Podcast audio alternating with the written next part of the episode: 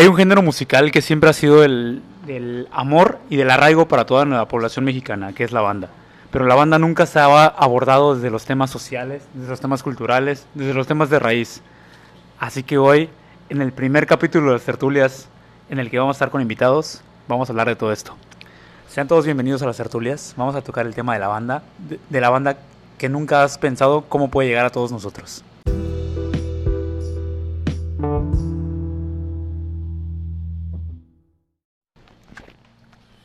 Siempre ha existido el tema de por qué la banda genera esa diferencia social con respecto a quien la escucha, a quien la ejerce y a quien la consume.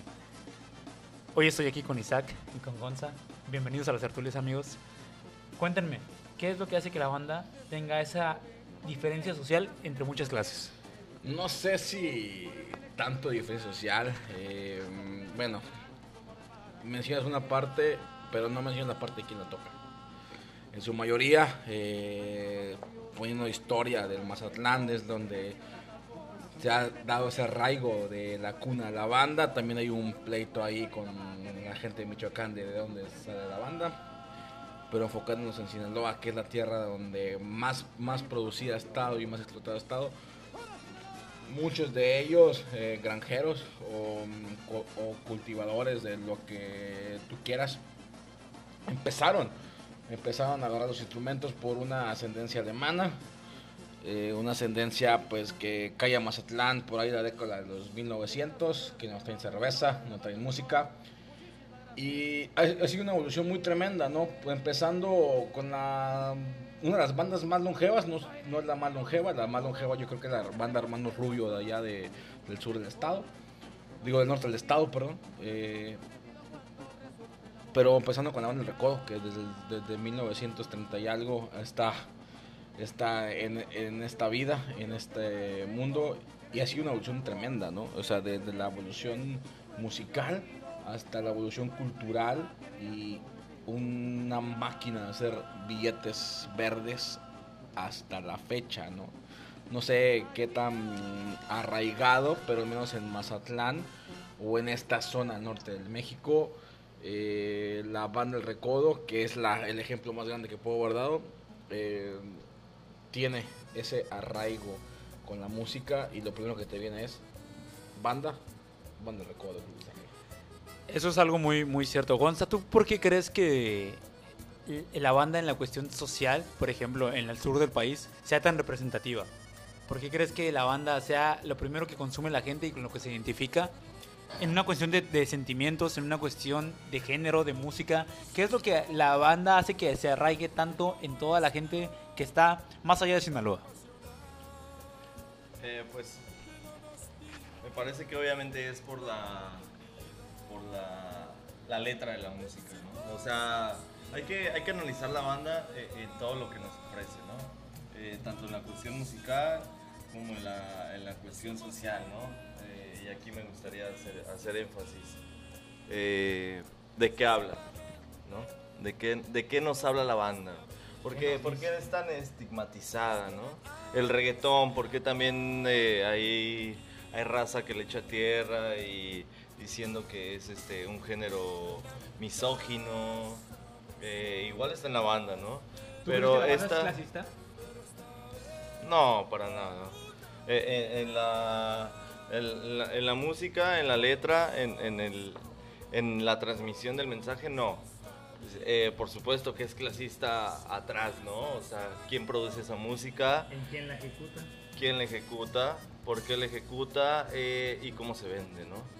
Por supuesto que ahí sí, sí hay un montón de, diferencia y de, arraigo ¿no? a lo económico, a, sacarle un beneficio. Bueno, ¿cuál?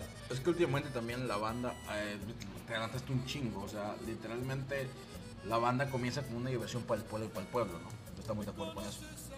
Eh, tanto ha sido eh, la fusión o digámoslo así, no sé, era expansión más que nada en vez de fusión, porque sí se fusionó la banda, pero es un tema que toquemos más adelante.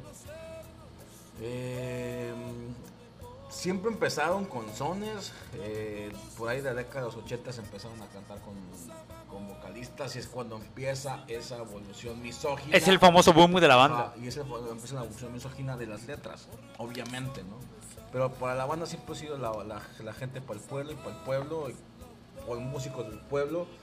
Entonces, por un más de la historia que tiene la regional mexicana, en este caso banda sinaloense, mucho de ellos se, se- se tocó con música de viento. No podía saber las letras, eh, muy raro. Y ahora puedes saber letras de cualquier canción. Y ha sido esa evolución que yo, que tú dices y que yo digo, de que pues ha vuelto esa cosa misógina que todo el mundo aborrece, que todo el mundo odia. Pero no todo el tiempo fue así. Eh, no soy defensor de la banda sinaloense, aunque me guste y la ame tanto, los sonidos, los sones, eh, el sonar la tambora, la trompeta, así que el sinaloense donde lo tocas me vuelve loco.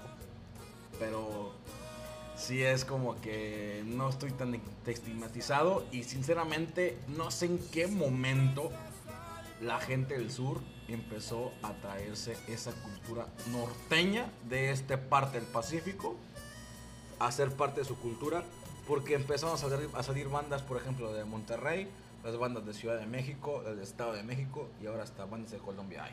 Sí, sí, sí, sí, sí. Eh, totalmente de acuerdo. De hace 15 años para acá. Pero eh, tocaste, eh, más bien dijiste ese término de las bandas de viento. ¿Qué era la banda de viento? La banda de viento, ¿a qué acompañaba? ¿Dónde se escuchaba la banda de viento? Cuando alguien moría. o cantinas? No, cuando alguien moría. Cuando era el, el día del patrono del pueblo, ¿qué se escucha? Banda. ¿Por qué? Porque no, no, este, no había micrófonos, no había electricidad, entonces no había, no, no podías cantar la de Te dirá, no podías cantarte unas de la MS en ese entonces. Entonces, ¿qué era? La música. La música, la música siempre nos ha acompañado en toda, en toda, toda, toda, toda la historia de, de la sociedad. cantarle al pueblo porque el pueblo donde nací. Necesitamos música, necesitamos música. En la, en la era este, cortesana, ¿qué se escuchaba, no? Se casaba el rey con la reina y ¿qué se escuchaba? Música, música clásica. Música en el viento. No había Sí, letra, no había letra, no, no. no Es la esencia de la banda. parte. Ahora, yo quiero preguntarles una cosa. ¿Por qué en la cuestión, por ejemplo, social se ha categorizado la banda de una manera en la que, güey, la banda para mucha gente es una cuestión de música, pues, de pueblo, popular, de rancho, porque eso así se dice en ciertas partes del país, pero también para ciertas partes del país que son muy fuertes como este lugar, es la tradición, es la cultura, es la vivencia del, del sonido, es la vivencia de la música. ¿Qué es lo que ha hecho que ahora la gente, como dice Isaac, de repente la adapte de una manera en su zona regional? Es el, es el peso que tiene, que tiene las ciudades grandes, como, como es la Ciudad de México, ¿no? Me parece que, que ese estigma y ese desprecio a la música de banda eh, viene de, de- de las ciudades grandes eh, y sobre todo de la Ciudad de México, ¿no? Eh, siempre está eh, la pelea de, ¿eres del Estado de México o eres de la Ciudad de México? Ah, eres del Estado, ah, del establo de México, ¿no? Claro. O sea, hasta existe ese término de el establo Y el establo de México está O sea, relacionado. si tú estás relacionado con, con, con algo agropecuario, con la tierra, con, con animales de campo, eh, eres, eres menos, eres menos civilizado que una persona que vive el día a día en el metro, eh, en la ciudad, entre edificios. Eh, eh, tenemos ese, eh, ese, este, ese imaginario que nos dice que entre estar más trajeado, entre estar en, en edificios, entre estar en carros, entre estar en tráfico, es, es algo eh, estamos evolucionando, ¿no? Estamos siendo del primer mundo.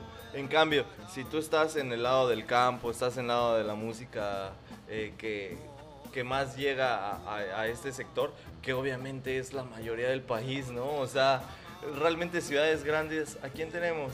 A Ciudad de México, tenemos una, tenemos una, que tiene 20 millones de habitantes.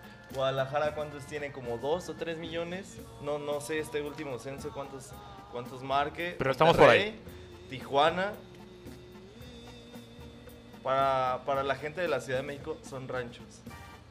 O sea... Eso, es, eso es algo que no se ha entendido en muchas partes del país, ¿sabes? De hecho, de hecho mucha gente en, en el interior de la, de la República, porque no se dice provincia, hay que quitarnos esos temas. No se dice provincia, se dice el interior de la República. En ese tema, el interior de la, de la República, mucha gente cree, mucha gente cree que en la Ciudad de México, o sea, se escucha la banda nada más por una cuestión social o por una cuestión de arraigo, pero no, tiene que ver con el, el alcance que tiene. La banda llega a un grupo de 21 millones de personas. ¿Tú crees que eso no se difunde en el interior y en el exterior? Ahora, Gonza, tocaste un tema muy importante y también te lo quiero preguntar a ti, Isaac. ¿Se tiene esa contemplación en el centro del país? Solamente en la Ciudad de México, porque no hay que generalizar. Que la banda la escucha el obrero, el campesino, la gente que le, que le chinga, que le talacha. No el junior, no el empresario. ¿Por qué llegó la banda a hacer ese punto? ¿Por qué? Porque la banda, los que la ejercen son empresarios multimillonarios, ¿eh? Y la escucha la gente en, en el interior de la República, gente con mucho dinero, con mucho dinero. No la escucha el campesino, ¿eh? El campesino no paga eh, el norteño, no paga el grupo de banda, no paga eso, no. Lo paga el multimillonario. Y eso es algo que la gente del centro del país no se imagina. ¿Tú qué crees, Isaac? mucha historia de la banda. ¿Tú qué crees, Isaac? Que, que nos lleva a eso. Hay que llegar también a los puntos radicales del punto. Para que haya llegado a ese punto que tú me diste, tuvieron que pasar alrededor de 85 años de que fue haciendo la banda. 80, 85 años. Sí, en su mayoría son músicos o empresarios multimillonarios que han hecho ese negocio con la banda. Han hecho ese negocio que ha sido un marketing, un mercado muy, muy consumible para la gente del sur que todavía no me cabe en la cabeza cómo carajo llegó eso a Ciudad de México. No me cabe en la cabeza por qué, lo decía el Gonzo ahorita, eh, la gente trajeada es de más nivel, pero señores, los que están escuchando de Ciudad de México, ese, ese estigma de que digan, ah, es que el sinaloense, que papacito, que chiquitito, que está, viene de ese arraigo Claro. de esa banda, de esa gente que la gente del, sur, y sigo sin explicarme por qué carajos va un jaripeo con un sombrero, con botas, con cito piteado, cuando acá en el norte del país es totalmente. Eso no existe. No existe. No existe. Yo creo que eh, aquí más que, más que eso, Gonzalo podrá abundar. El tema social influye. El tema social, el tema literalmente económico, muchas cosas van, van involucradas en eso. Porque sabes que en un grupo de 21 millones de personas, eh, no puedes, yo creo que ejercer el, el- la banda. Ejercer la banda me refiero yo a desempeñar el rol que, que tiene en la sociedad, como lo desempeña realmente en su función inicial. Es la adaptación del género al entorno. No sé si Gonza lo verá de esa manera, lo verá de otra manera, pero para mí, güey, yo que tú y yo que hemos estado ahí y lo hemos visto, la gente con las posibilidades lo adapta a un folclore, a un folclore específico de su zona. Y yo no sé si ahí ya en Ciudad de México y el sur es cuando entra adecuado al folclore que tiene cada ciudad. Porque tú ves un, un jaripeo o un baile, como se dice en Ciudad de México, en Oaxaca, en Puebla, en Veracruz.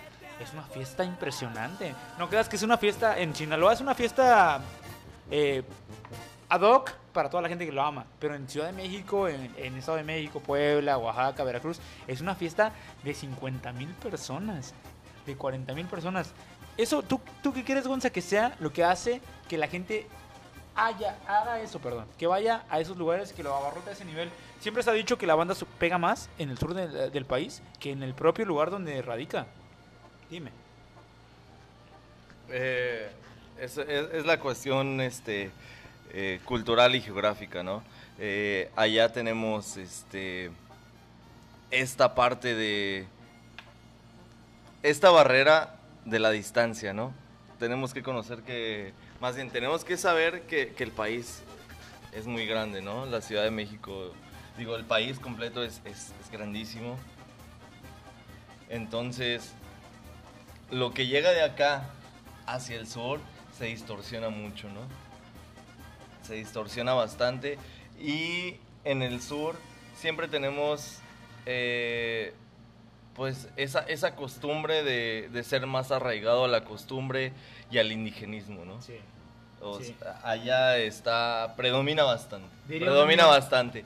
Acá tenemos Eh, sí, tenemos, eh, por suerte tenemos ese, ese, esa cultura indígena, esa cultura de la gente nativa, pero no, no se le da tanto el valor y no está tan arraigada a este género musical, ¿no? Diría un amigo, en el sur nos gusta demasiado ponerle humildad a las cosas, ¿no? Basarnos en la humildad.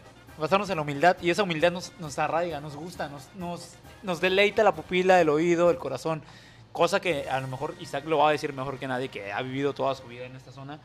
La banda no, no es tanto la humildad, sino lo que representa. O sea, representa, aparte de la humildad, representa más cosas. Representa más cosas. Trae una historia que él empezó a decir. Y yo creo que eso es lo que hace que la banda tenga ese peso en el país, porque no nada más abarca un tema, no nada más abarca una sensación o un sentimiento, abarca toda esa parte arraigada de una historia que se ha venido, como lo dijo Isaac, hace 30 años se escuchaba banda de viento, pero en todo el país. Es una tradición en realidad, es una tradición, es una parte del folclore mexicano, como el mariachi lo es. Solo que hay ciertos tipos de güeyes, como unos que otros, que lo quiere categorizar entre del pueblo y para el pueblo. Y ahí es cuando empiezan estas divisiones, cuando empiezan estas cosas de que por qué la banda es para tal o para el otro. Yo no sé tú qué piensas, Isaac, pero para mí, yo que conozco más el argot sinaloense gracias a ti, he encontrado la, la, visión de la banda que no tiene la gente en Ciudad de México, Guadalajara. En Guadalajara sí, porque estamos cerca, pero en Ciudad de México para abajo. Y esa visión que, que está en Ciudad de México para abajo es la que Dewey Gonza, nuestro querido amigo, nos dice la, cuestión social. Los jaripeos, como dices tú, o, los bailes, no son con tejano, son con un sombrero, no son. Son fiestas nada más. Fiestas tradicionales. A la fiesta que tú vas o yo voy. A la fiesta que tú y yo vamos cada fin de semana con los amigos. Esa es una fiesta aquí tradicional. El tema es. La banda. Es el género probablemente más consumido en México bajita la mano es el más consumido en México. El reggaetón, lo que me diga, sí, está vigente, lo que sea. La banda es más consumida porque tu abuelito, tu tío, tu padrino, tu hermano, tu primo, todos saben una canción de banda, todos, todos. Y es un género que está lejos de extinguirse. Es un género que es una tradición mexicana. Y que como dijo Isaac, ya hay banda en Colombia, ya hay banda en... Está en progresión, está en crecimiento. Y, ahora, eh, e, esta música circula en, en otros este, en otros estatus, ¿no?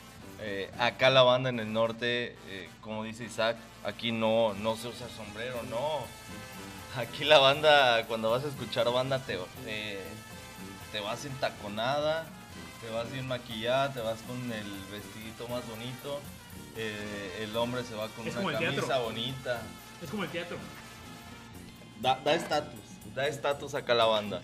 Y escuchar banda allá en el sur eh, te hace ser una persona más arraigada a la costumbre. yo, como, purista lo digo. Eh,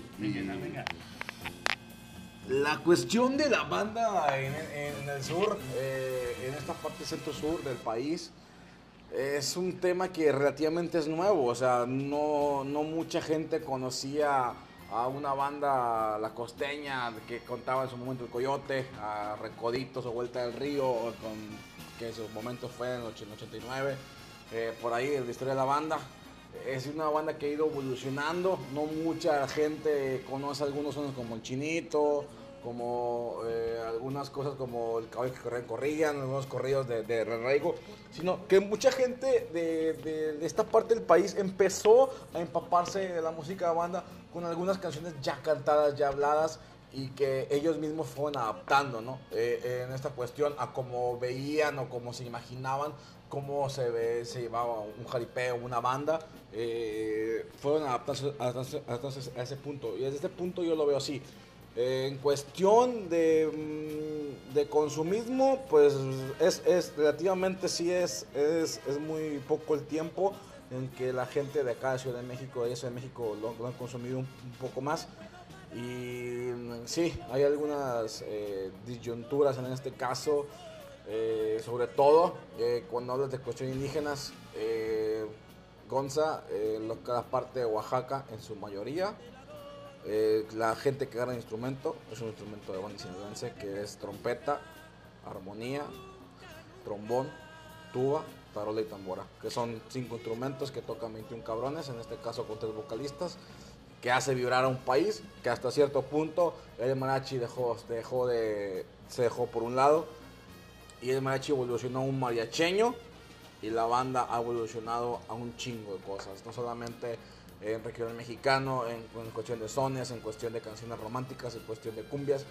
Eh, es muy diferente escuchar una banda de Oaxaca, una banda del Estado de México y una banda de, de Jalisco, que la, que la banda de Jalisco arraiga ese sonido sinaloense, lo hace tecnobanda y salen bandas como Pequeño Musical, bandas como Vaquero Musical, eh, Vallarta Show, eh, y se van denominando más géneros. O sea, es un género que se va abriendo subgéneros, suponiendo subgéneros, que eh, mucha gente lo relaciona, ah, pues es que, es, que son 11 cabrones, son banda. Es que esto es banda, esto es banda, esto es banda.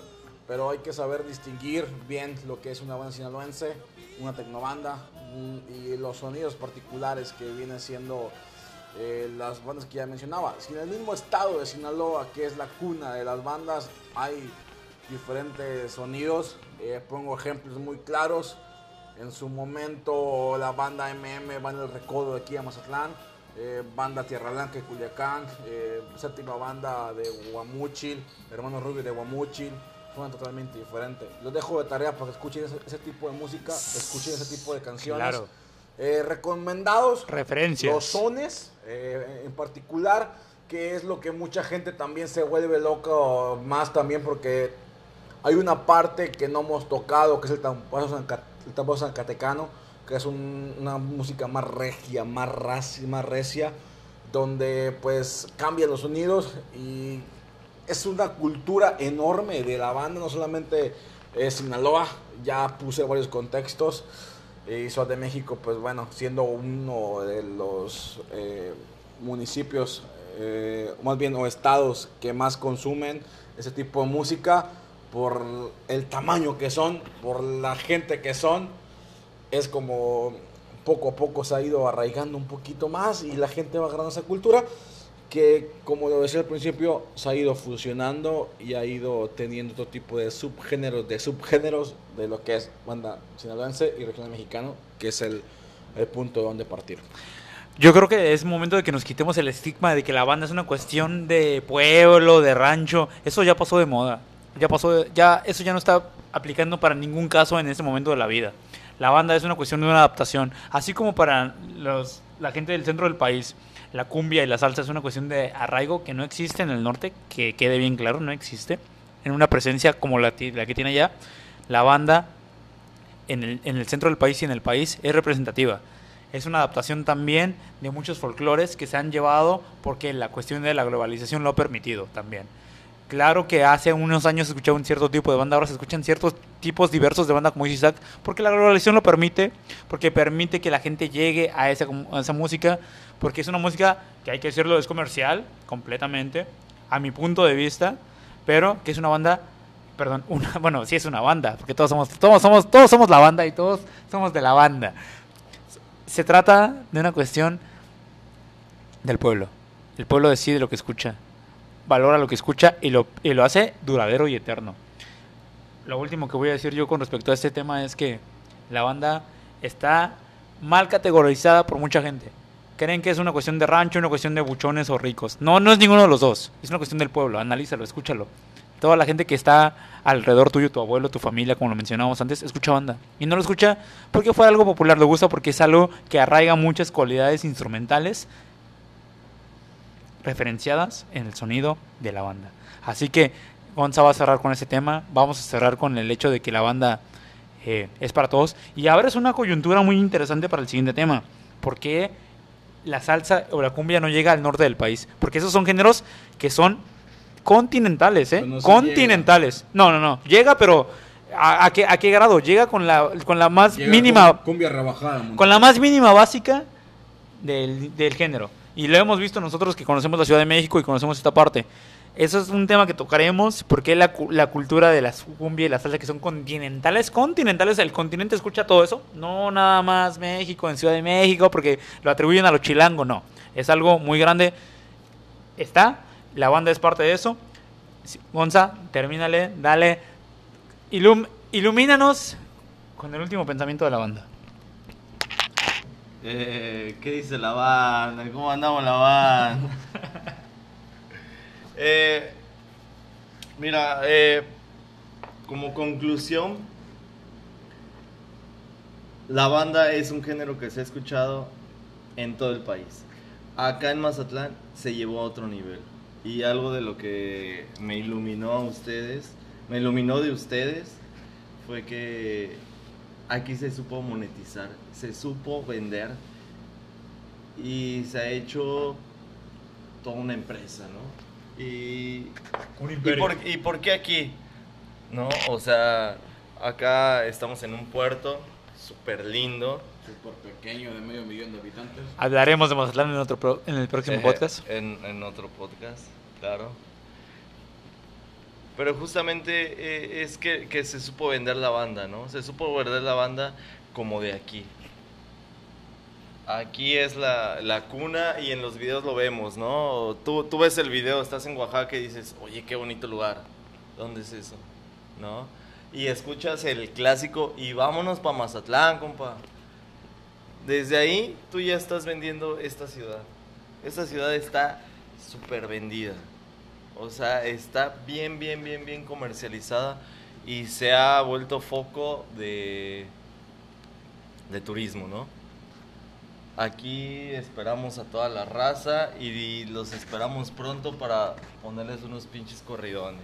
Isaac, remata lo de la banda. Nada más para concluir, eh, la marca Mazatlán en cualquier banda sinaloense vende, eso es más que lógico, llámese de donde sea, sea de donde sea, si la banda se origina en Tijuana, obviamente se va a poner de Mazatlán, ¿por qué? Porque vende, porque mucha gente se le ha dado ese plus de, ah, que son de Mazatlán.